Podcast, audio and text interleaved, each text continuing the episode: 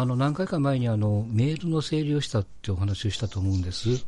えー、はいはい。まあ、Google とかもろもろ、なんていうんですか、その宣伝メールとか、そういうのを全部まあキャンセルして、解除してと、はい。すっきりしたというはずだったんですが、ちょっとうかつだったんですけど、はい、えっ、ー、とね、1月入ってからかな、あの、アマゾンから、というか、まあ、正確に言うとアマゾンっぽいところからになるんですが、はいはいはい。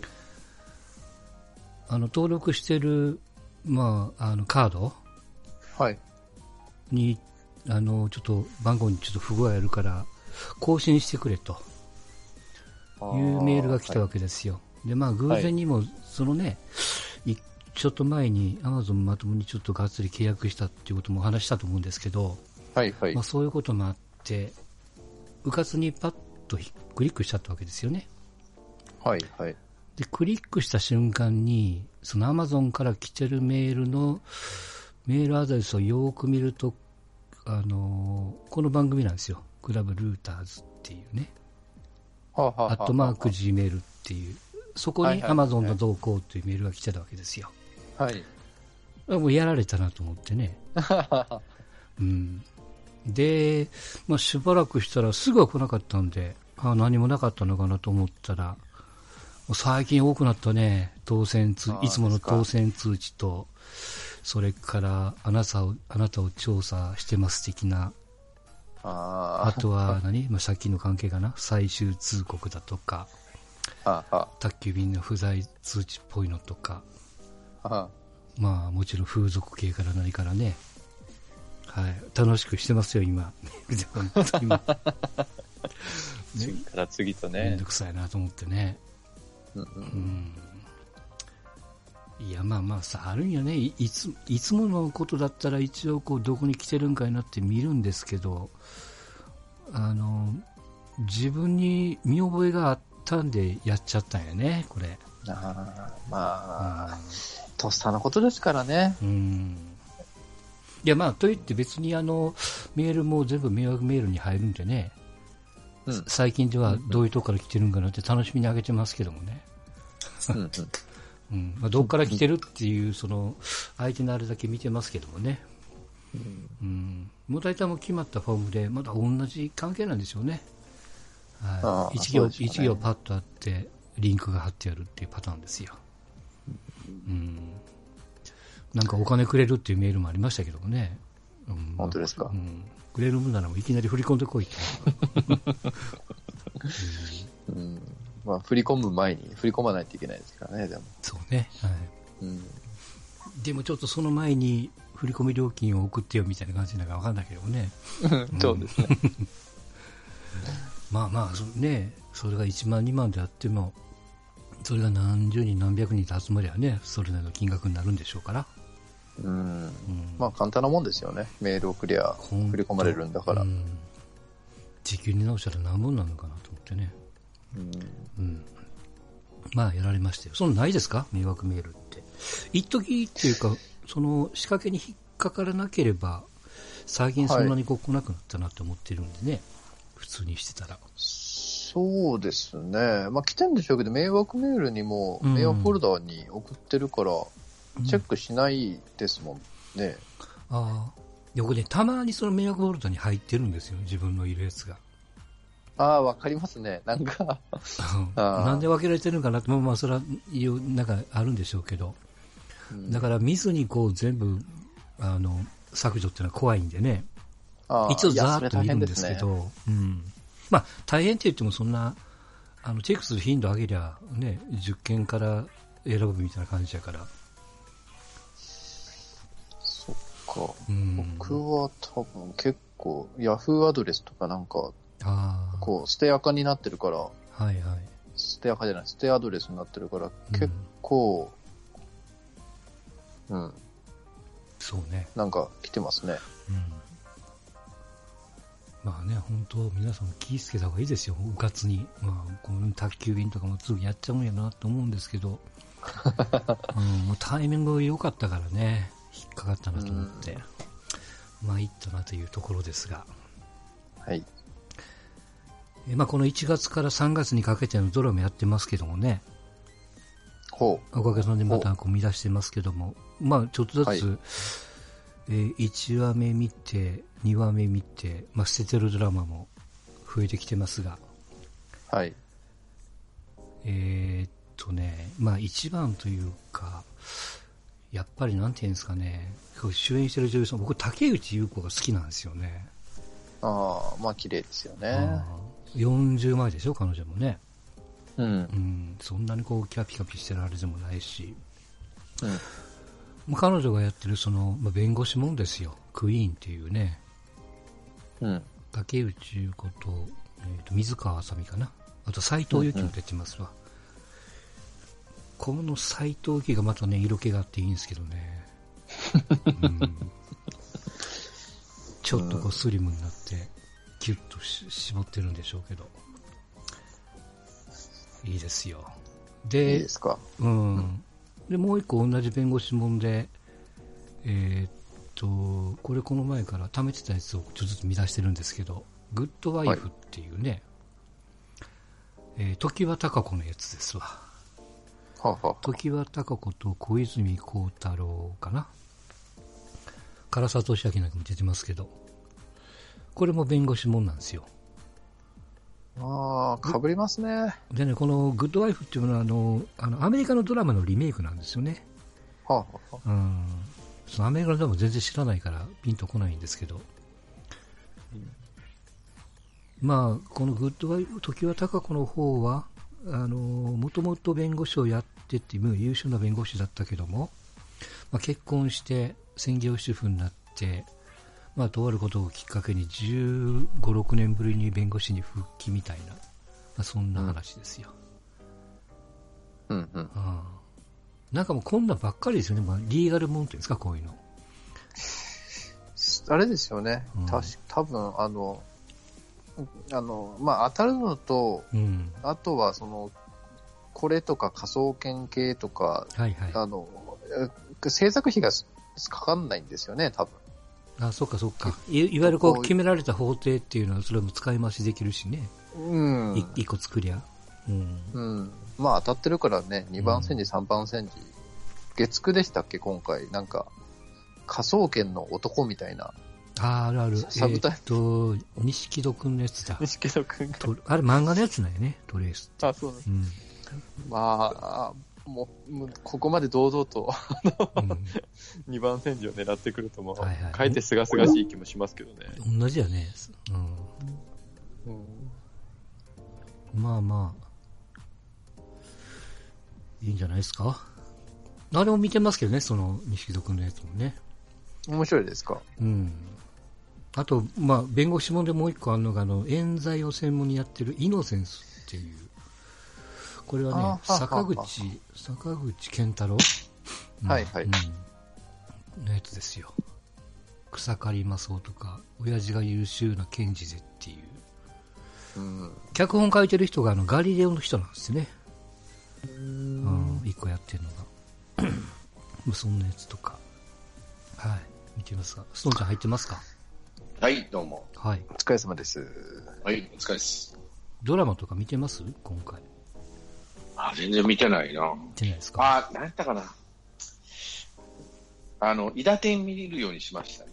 ああ、伊達天はどうですか、あまあ、うん、さす、あの、さすが工藤官九郎やってうんいうか、あの、アマちゃんスタッフなんでしょあれ確か。そうね。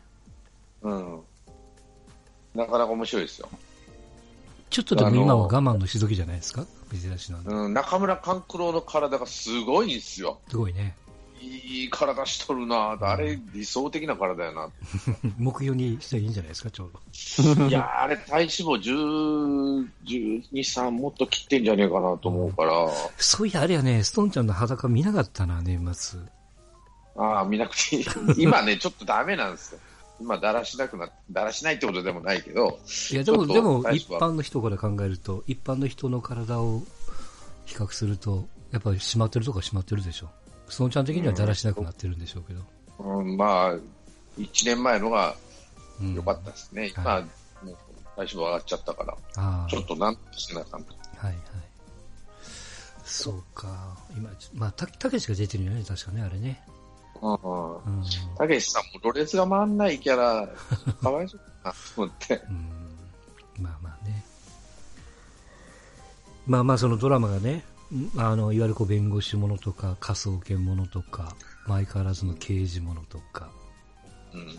まあちょっと変わってるところで、まあテレ東がやってるデリヘルのうん。店長さんやったかな、うん、のドラマとか、うん、まああの辺かな。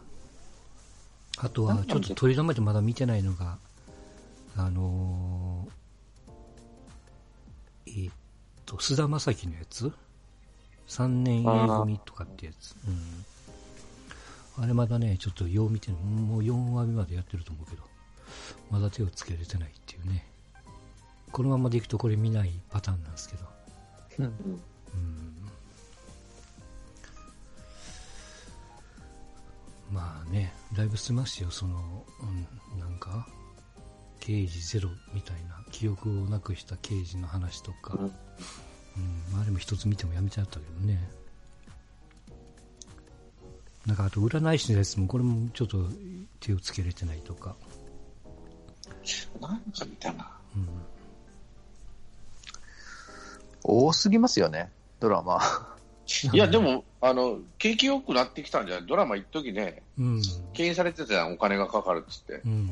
まあまあね。うんまあまあだからさっきも言ったんですけど、その中でもなんていうのそのお金がかからないようなドラマというか、うん、ロケでやり、ね、セット組むんじゃなくて、ロケでやるとかうね。ん。あとはね、さっきも言った弁護士もんなんかはその法廷だけ一個作るときは使い増しできるわけじゃないですか。毎回変わるわけでもないし。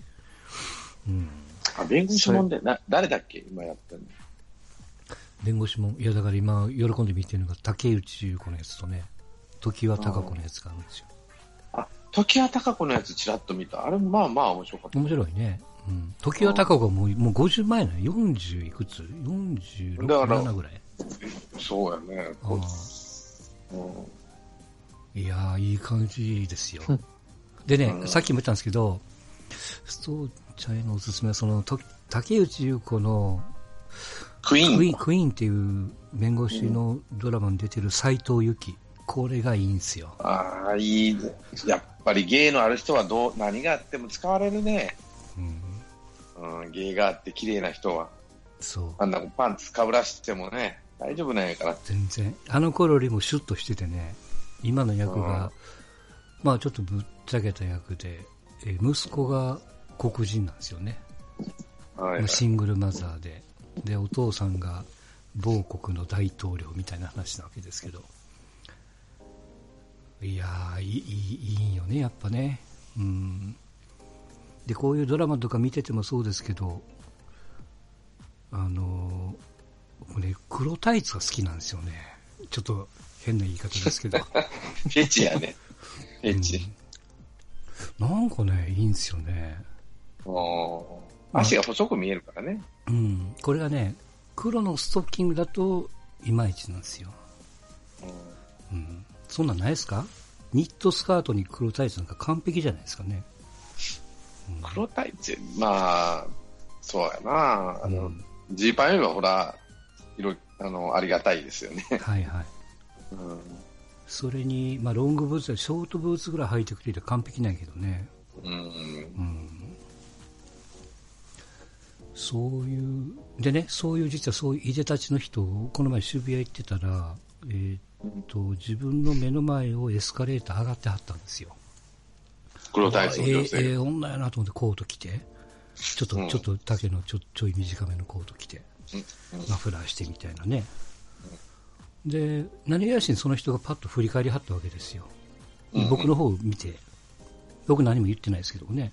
うんで僕パッと見たら、えーっと、未だにちょっと名前が出てこないんですけど、女優さんなんですよ、その人。本物の？本物の女優。よくテレビで見るんですよ何々さんにじゃなくて？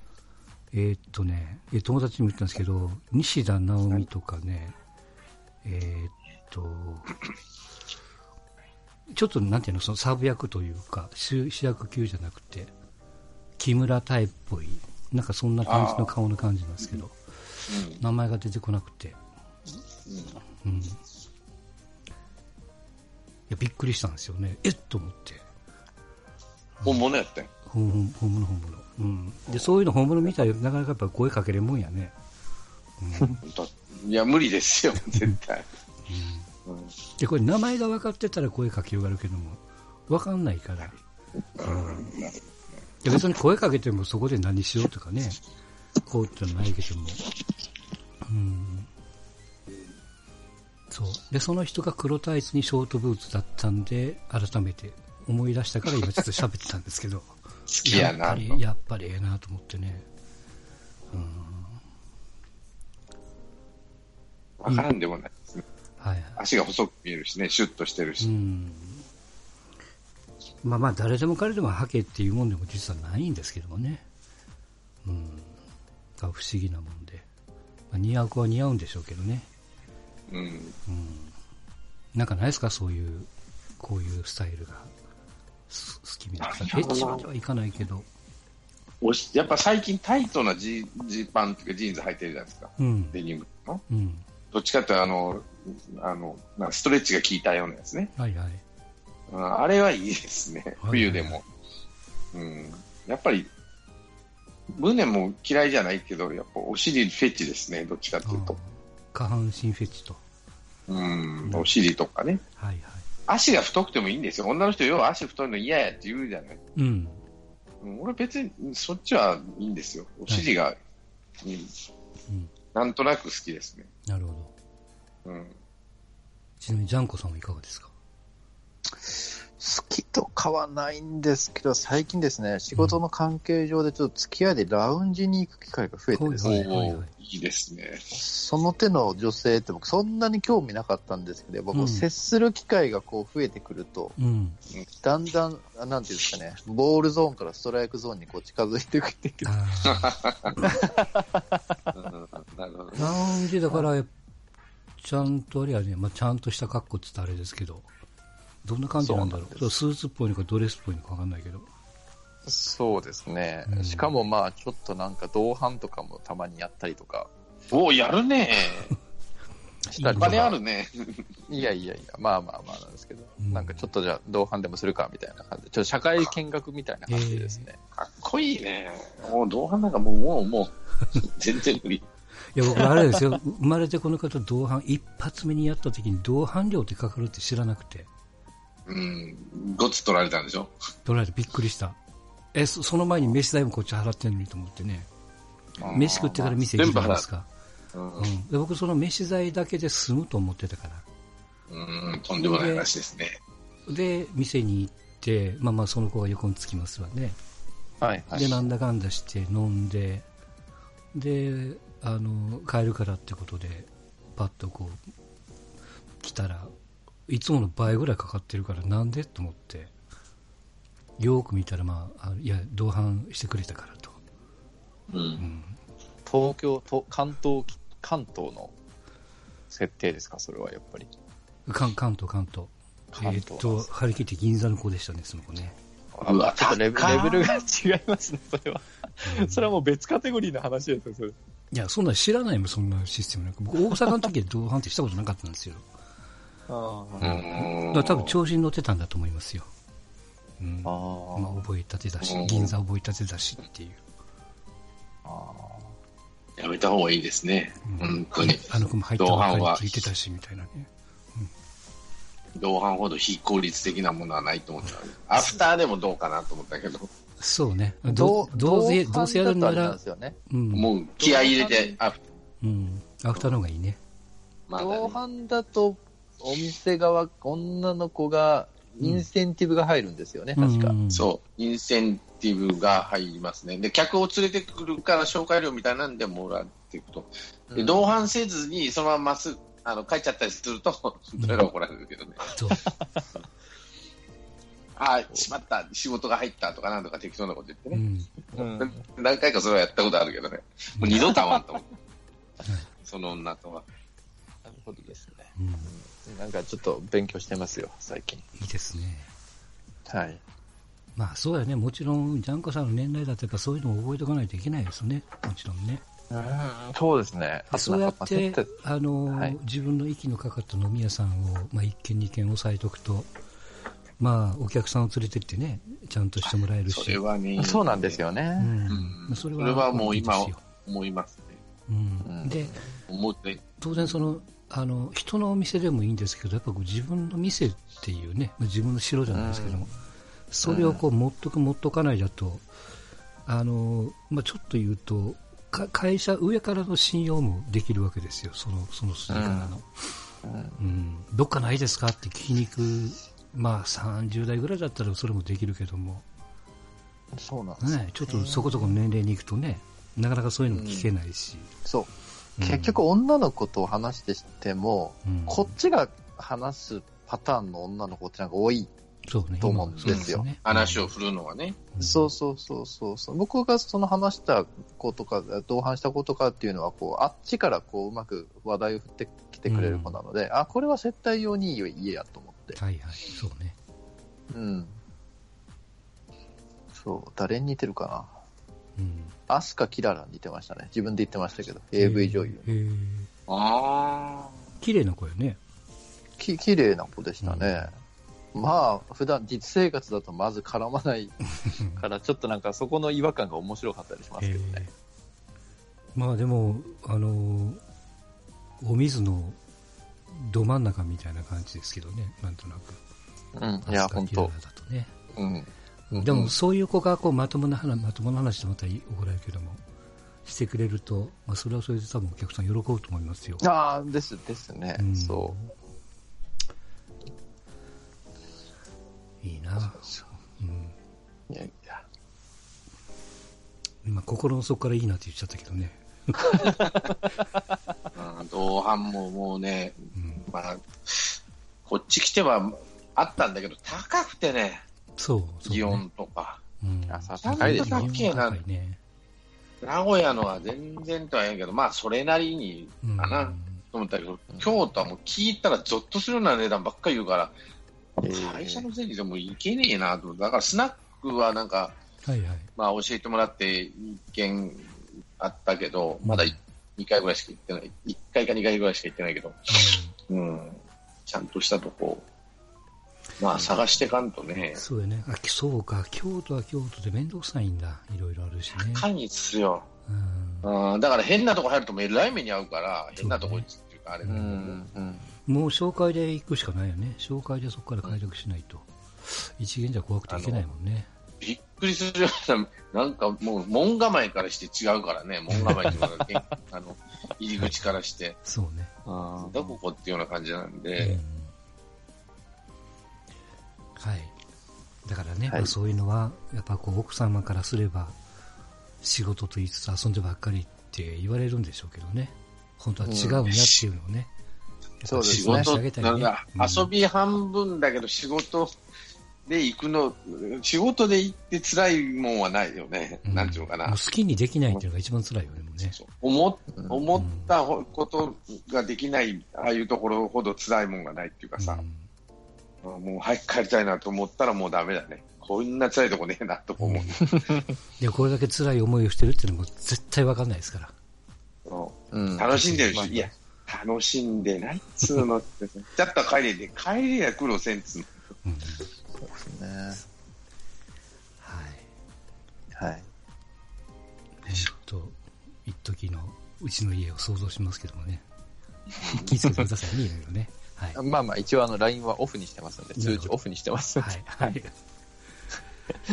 えっと、ちょっと本題に行く前に少しだけ、えっと、はい NBA ですけども、はいはい。はいはい。えっと、ウェンサンカンファレンス。えー、サンダーが今のところウエストの2位ですよ。32勝18敗。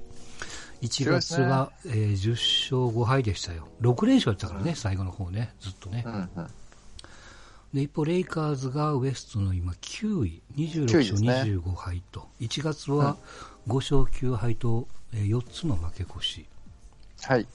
で、結局あれやね、レブロン・ジェームズがずっと故障で怪我してますね。外れて、なかなか帰ってこれないですよね。うん。もうちょっといろいろ、あの、ゴシップ的な感じで盛り上がってますよ。あ、そう。はい。あーまあ、簡単に言うとコーチがポンスケなんですよ。あ全然ダメなコーチだけど、オーナーから気に入られてるから。切られないみたいな。うんそう。だからでもレブロンは多分切りたいだろうから、じゃあ復帰を遅らせるために動いてるのかとか。うん、今ちょうどあとはトレードの噂とかで、ああ、誰やったアっけ？ンソニー・デイビスっていうのがちょっとトランスファーリクエストを出したので、うんで、その代理人が一緒なんですよなんかね。そういや代理人が一緒なんですよ、レブロンと。へえ。だからタンパリングしてんじゃねえかっていうので、あのーやってますね。うんだからもうちょっと、今の既存のチームで戦うとかっていうような、もうベースでは今はもう、そんなに考えてない感じですね。うん。うん。誰をどう出すかっていう。はい。レブロン・ジェームズは、あの、2月のオールスターの、そうですね。多分それぐらいに復帰するんじゃないですか？多分。えーなキャプテンになるのかな？そうですね。だからまたあの選手のドラフト、今回はなんか放送するらしいですけどね。うんうん。ちょっと面白いんじゃないですかね。この選手がいいって言って。もうなんかこスターまあターは発表されてるんやけど、これ以外の選手を取るってこと？いや、なんだったかなスターター？どう、どうなのかな？スターターと、なんかすごく細かくあって、なんかファン投票と、あと選手間投票とか、なんかそうそういうのがそうそうそう、あとメディアと、まあ、それでこそう。う、スターターは決めたとかって出てたんですよ。いや、でも、スター、どうな、どうどうだったかな？スターターって決めれたのかな？なんか、僕のイメージだと、その両、うん。両カンファレンスのトップの得票の選手が、うん。なんか取り合いするみたいなイメージかがあってカンファレンス関係なくうん好きな選手を取っていくっていうやり方なんで、うん一応ステータスとしてスターターみたいな感じになってるんですかね違うなんか、ね、ウエスタンカンファレンスの、まあ、先発って書き方されてましたよ。まあスターターあ、なんでね。そうなんですか。うん。なんかちょこちょこ変わりますからえね。ーっと、まあ、ウエスタンがレブロン・ジェームス、ケビン・デュラント、ポール・ジョージ、ステフィン・カリーのジェームス・ハーデンと。うんうん。イースタンがアデト・クンポ、レナード、カワイ・レナード、エンピード、カイリー・アイビング、ケンバ・ウォーカーと。10人名前が上がってるんですよね。うん。そっか。まあ、まあどうなのかなって思ってたりとかね。で、僕はまあ逆にそっちよりも、その裏側というか、まあ、そのちょい後というか、同じ時期にやるんでしょうけど、なんかあの、若手のオールスターみたいなのあるじゃないですか。ライジングスターズっていう。ありますね。初日かな？うん。初日にありますよ。なんか1年目、2年目の選手でやるんやね。アメリカチームと、えーアメリカ外っていうか。そうですね。これもちょこちょこ形を変えて、昔1年目チーム対2年目チームとかでやってたんですけど、えー多分変えてでしょうね。うん。海外の選手が増えたから。そんな感じで。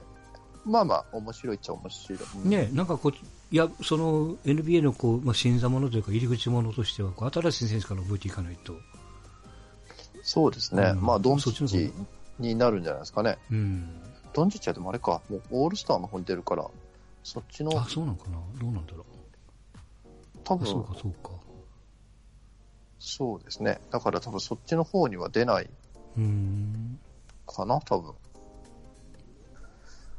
うん。まあ、こうやまあまあってなんかをね面白いで、すようん。いやニュース的なさっきのトレードの話も、なちょいちょいと噂っぽいのが、まあまあ、直近でガーッと出たのが、このさっきのね、アンソニー・デイビスの話だったんで。そうですね。アンソニー・デイブスが来年の末まで、来シーズン末まで契約があるんですよ。うん。だから、今出すのか、それとも、あの、もう、もう契約延長はしないって言ってるから、うん。今出すのか、シーズンオフに出すのか、うん。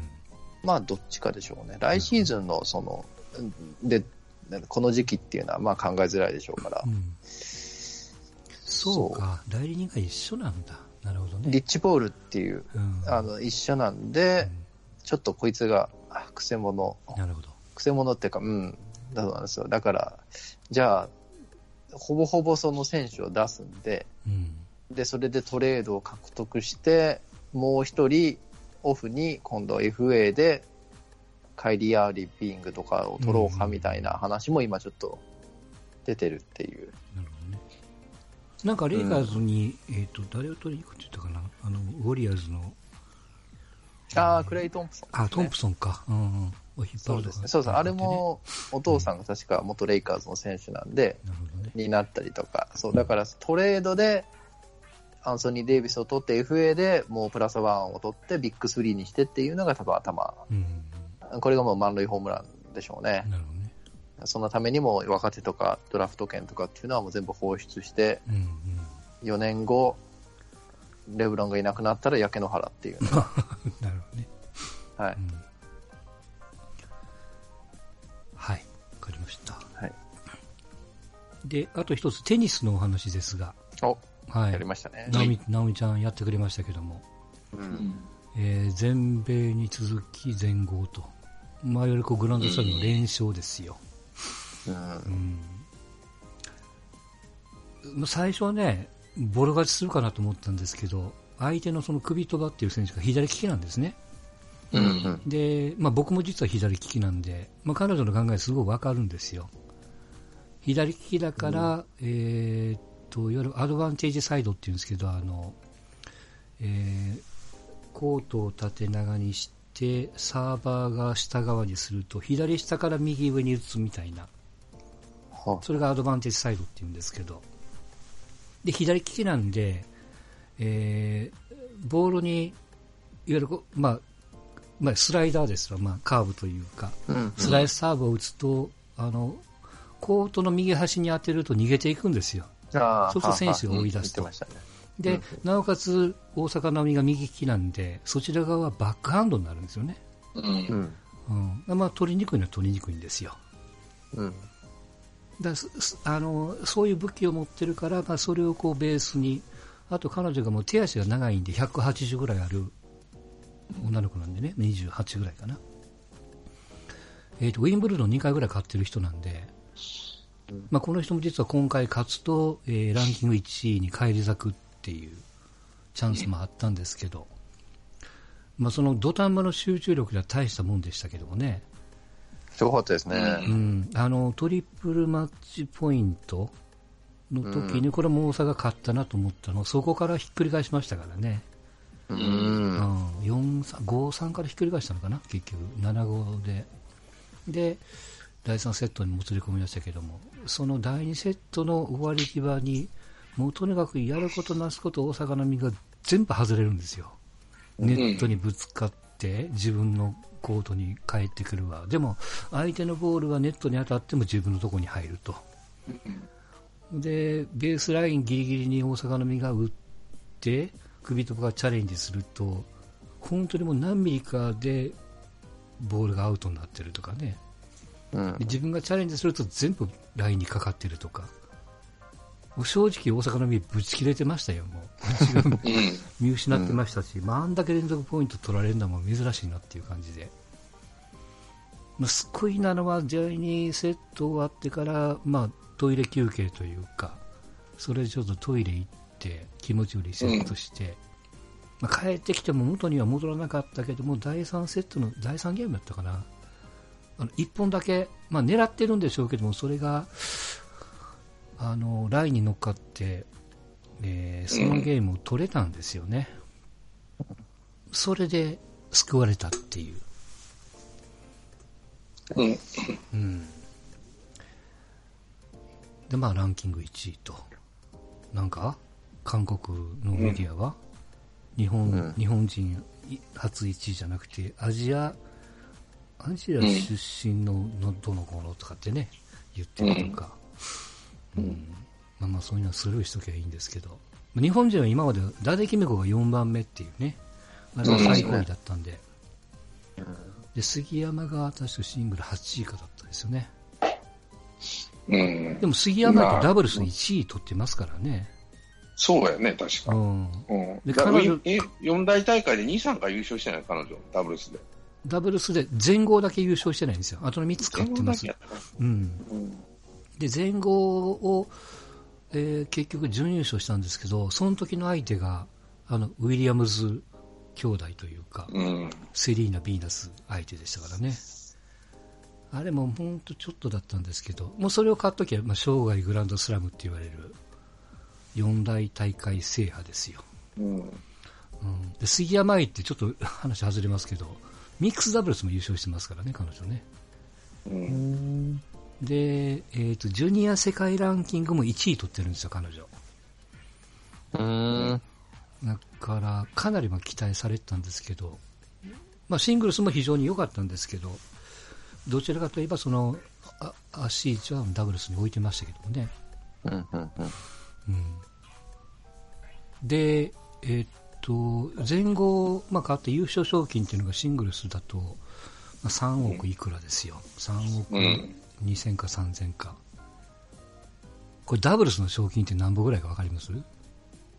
いやわかんないですね。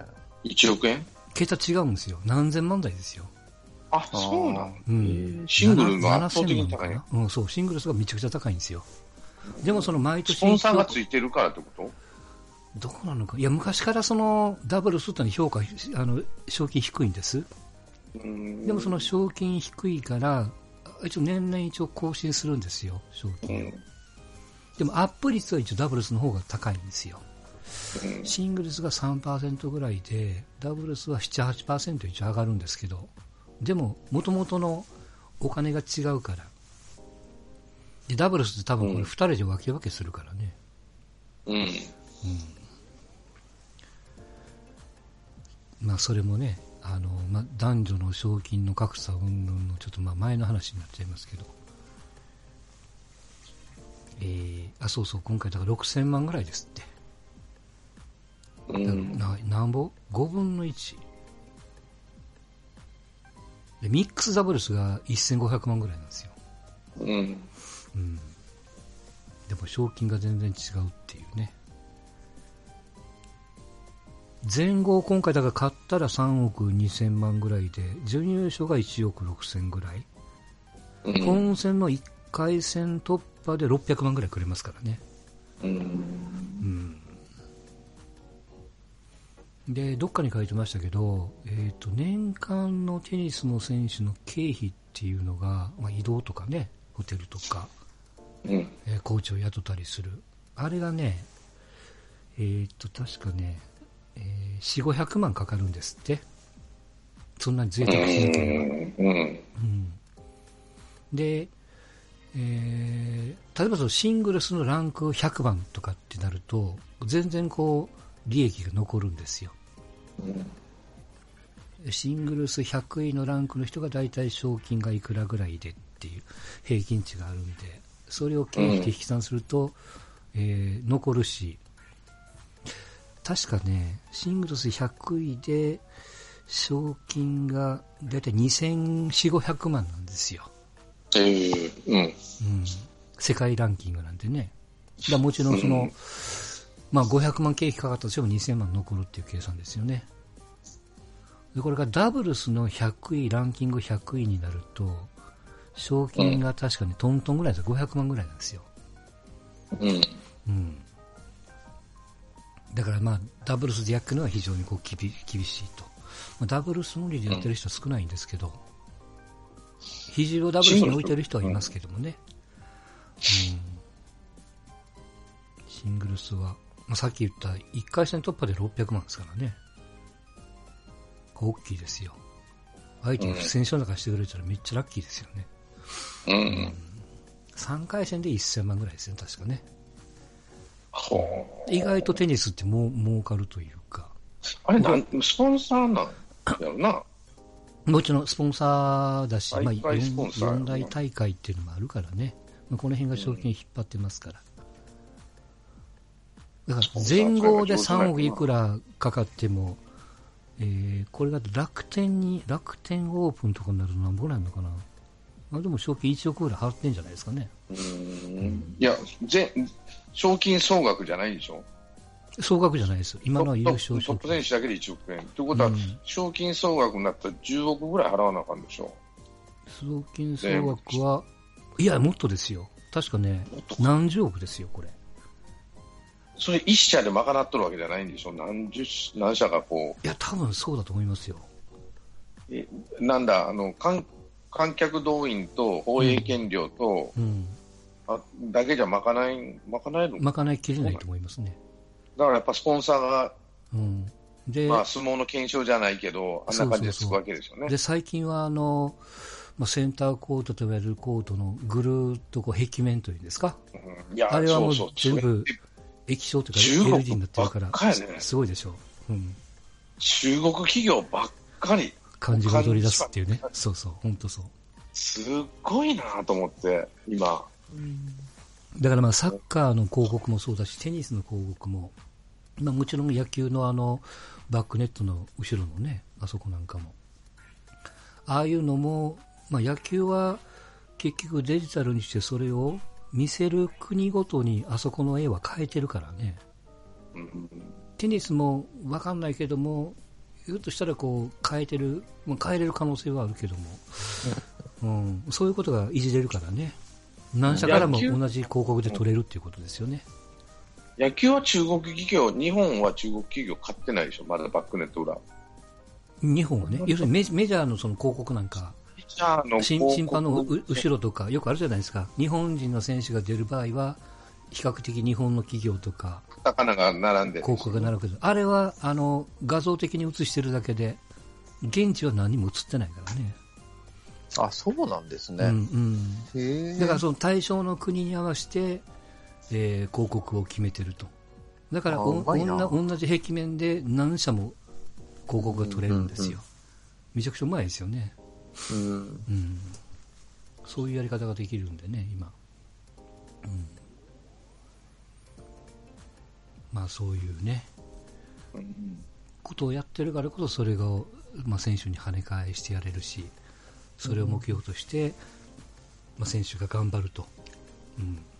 いう構図が多分成り立ってると思うんですよね。うん。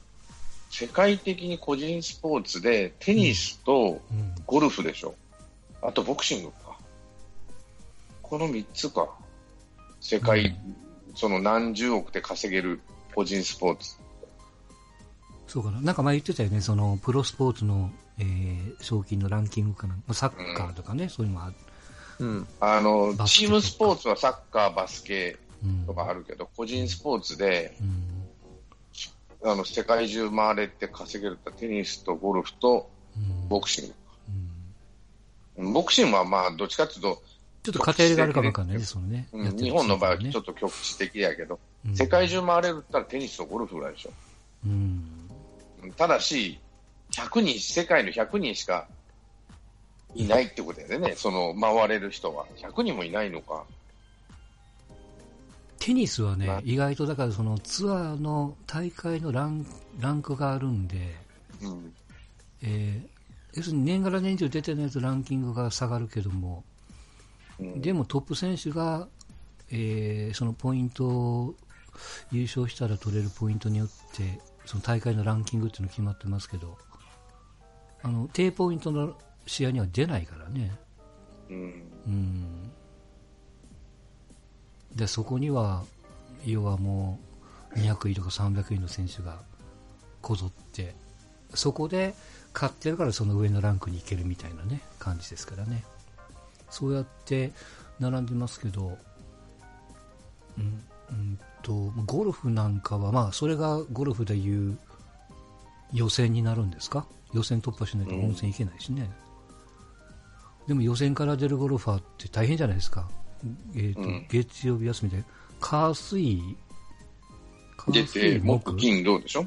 うんあ火水木、う金、んきえー、木、金、土、火水出て土木金土日か。うん。そう。で、木、金で終わっちゃう場合もあるからねう。んうん。うん。お金は全然当たんないけど。そうね。でもかかる金は一緒みたいなね。うん。ね余分にやらないといけないっていうのは、まあ、ハンディですわね、要はね。うん。だから永久指導権なんかもシード権うんなんか持ってたらもうどんだけ有利かっていうね、体休めるわ、木曜から出れるわ、調整できるわでね。休みもいいわみたいな感じですから。まあ、すごいなというところですけど。まあ、とにかく、まあ、西堀はかわいそうでしたけども、まあ、西堀も喜んでましたけども、また日清さんが大阪の海にお金出すか知りませんけど、うん。うん、まあ連勝っていうのは大きいですね、まあ、彼女のポイントはやっぱ全仏だと思いますよ、クレーコートを対応できるかだと思いますしね、うん、ハードコールだといいし、まあ、メンタルもやっぱだいぶ強いけども、でも弱いところも今回完璧に見せちゃったんでね、うん。うん、まあまあずるい選手だとそこをついてきますから、なんだかんだで揺さぶっていきますからね。もうちょっとでラケット折るとこでしたからね、大阪なのにね。うん。叩きつけようと一瞬、うんあよぎったみたいな感じでしたね。うんすんげえ我慢してましたけどもね。うん。はい。もうそれまあ、あんだけやることなすことダメだったら、それはもうぶち切れますわ。は いまあ、よく、本当よく頑張っていただきましたと。いうところでございました。あれ、ひ一つだけ聞きたいのが、大阪なおみが日本に住んでたら、今の大阪なおみになってると思います？いや、結局、無理やろうね。今のその、まあ、西堀もそうなんですけど、うん。あのまあ、要はその、まあ、専門の学校じゃないですけども、うんそういうスクールで学んでるんですよね、基礎を。まあ、基礎は、はい。あの基礎は日本なんですよ。でなんかあの西堀だと松岡がおっしゃるなんだかんだって言われてますけども、うん。うん。はい。うんで、まあ、素質だかがあってら基礎、基礎っていうのは中学校レベル？いや、もっと手前ですね。小学校。小学校レベルまでしか日本じゃ、日そう本今のところ。で出ないとダメってこうとで。ん。中学だと、中学だとやっぱ遅いですね。ああうん。だから育成システムはもうアメリカでしょ？彼らは。基本ね、今のところは、なんとか MG、M、うん。ななはいななんとかスクールってあるんやね。そのいろんはいはないスポーツ取り込んでるね。うん。まあ何種類言い換えればそのかありますけども。、うん、育成システムがもう日本、あの、やっぱりそっちの方がレベルが圧倒的に上やから、整ってないんやね、日本では。あ日本もあの本気になってやろうと思ったらできると思うんですけど、うん、結局、まあ、要は、おあの、芦屋学園のもっとすごいのを作らないといけないんですよ。勉強もさせないといけないし、スポーツも教えないといけないんですよ。だから、なんてあの、今さ、うん、張本がそうじゃん。えっと、あ卓球、ね、勉強させて、ううんん、あの、あんな感じでテニスでややらなあかんわけでしょ？そうね。うん。エリートアカデミーか。うんうん。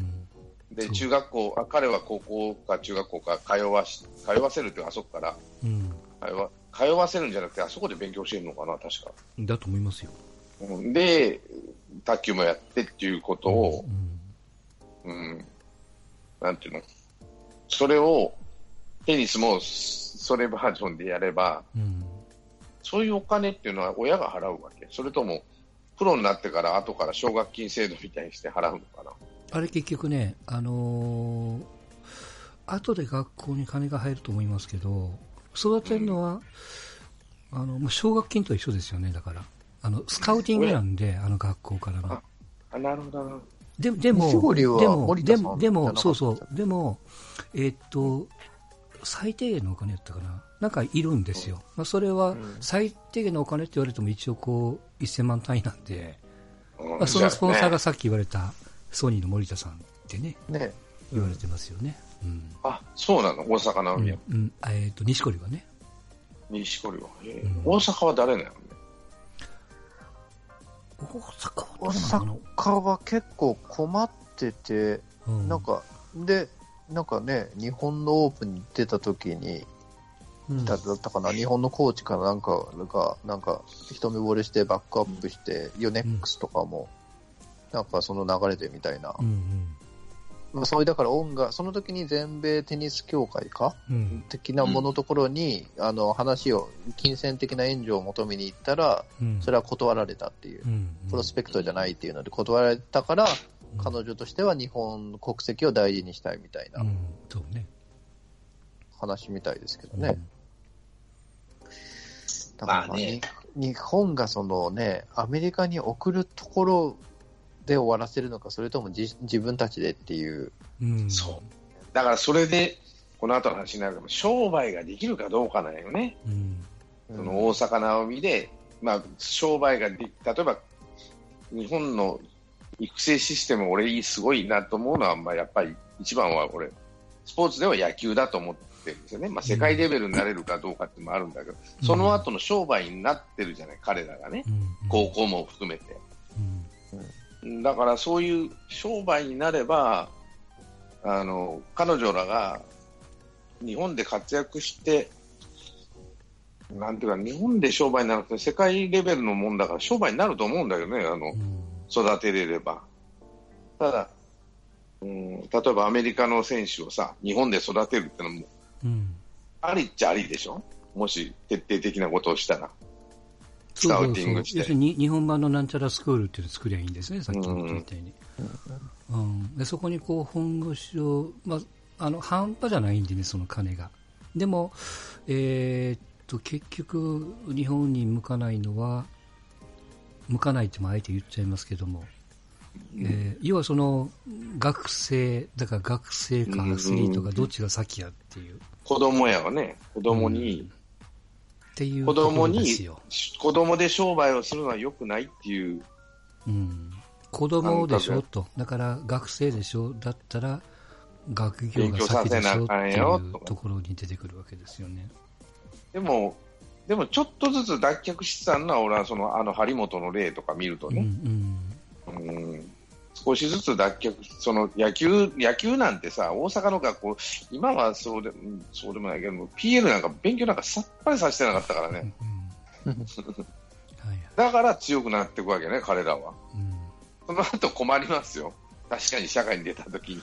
困る、うん、困る人いっぱい、困る人いっぱいおったけど、うん、でも、野球エリートは作れるわけやね。うん、まあ、それで飯は食えますからね、まともに。そうそう。耐えないといけませんけどもね。ただまあ、飯を食える人の、あの、底辺には飯も食えないけども、勉強もできないけど、うん、もちろんもちろん。だから、その、こう、落ちこぼれ。の、そういうの、うん、まあまあ一緒ですそういう人がおるわけど、うん、大阪なおみは100人、100分の1の人なんかもしれんしね。